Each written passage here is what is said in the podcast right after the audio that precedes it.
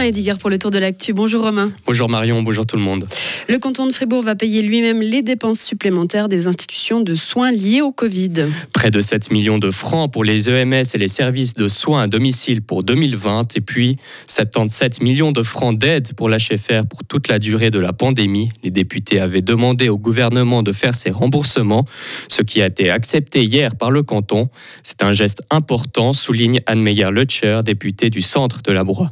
Ce remboursement était attendu parce que les hôpitaux ont, aussi vécu cette crise de, plein fouet. Et puis, euh, bah voilà, moi j'ai pu voir la comparaison avec euh, ce qui se passait sur le canton de Vaud. Ils étaient un peu plus réactifs. Et c'est ce que j'ai dit, c'est qu'on attend du canton de Fribourg qu'il ait une méthode de calcul qui puisse annoncer des chiffres euh, un peu plus rapidement dans la crise. Les montants annoncés de leur participation liée aux frais Covid sont arrivés assez tardivement. Par contre, je tiens à dire, et là on remercie vraiment le Conseil d'État qu'ils ont tout pris en charge. Les députés fribourgeois n'ont pas voulu examiner en urgence un texte qui voulait aider la population à payer ses factures d'électricité cet hiver. C'est un lieu bien connu des habitants de la basse ville de Fribourg. Le fond du terrain des Grandes Rames va être fermé pour des travaux. Dès ce lundi 16 octobre, le chantier va commencer. Au programme, le mur du belvédère va être remis en état et des travaux d'assainissement de la falaise vont avoir lieu. Le but, éviter les chutes de pierre. Le chantier coûtera près d'un million. Il devrait se terminer à la fin 2024. La police fribourgeoise a réussi à arrêter l'homme qui aurait commis le brigandage à Marly vendredi dernier. L'auteur présumé est un homme de 18 ans, domicilié dans la région. Après plusieurs auditions, l'homme a reconnu les faits. Il a été placé en arrestation provisoire et sera dénoncé. Les députés fribourgeois reportent le traitement des investissements au lac Noir. Le maintien de la fête de lutte est en jeu. Elle existe depuis 1937 et sa survie au-delà de 2026 n'est pas garantie avec les travaux prévus à proximité. Il s'agit de la construction d'une salle de sport triple et de la rénovation des bâtiments existants. La refonte du campus du Lac Noir devrait coûter plus de 26 millions de francs, soit trois fois plus que prévu. Un Suisse devient rapporteur spécial de l'ONU. Le juriste Nicolas Levra s'intéressera aux droits des minorités.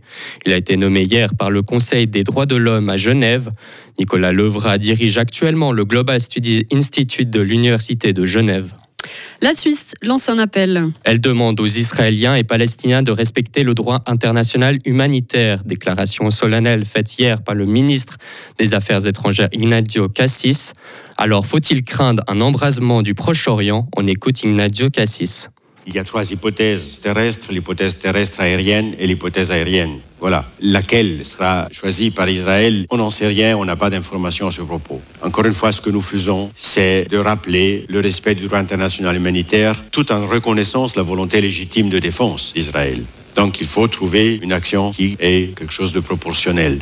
Hier, Ignacio Cassis a aussi confirmé le décès d'un Israélo-Suisse d'une septantaine d'années. Il a perdu la vie lors de l'attaque du Hamas en Israël. Macron réagit à la mort de l'enseignant tué à Arras. Le président français s'est exprimé hier soir sur le lieu de l'attaque. Il a appelé le peuple à rester uni et à faire bloc face à la barbarie du terrorisme islamiste.